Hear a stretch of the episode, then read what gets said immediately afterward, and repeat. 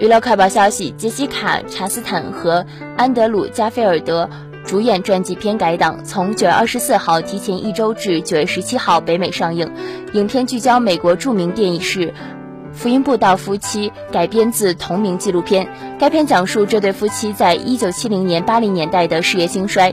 他们出身贫寒，却创造了美国最大的宗教广播网络和一个主题公园，以唱歌事业和接受来自各行各业的人而闻名，并在艾滋病危机最严重时期与 LGBT 社群合作。而她和丈夫的商业帝国在爆出财务不当行为和针对丈夫的强奸指控后开始衰落。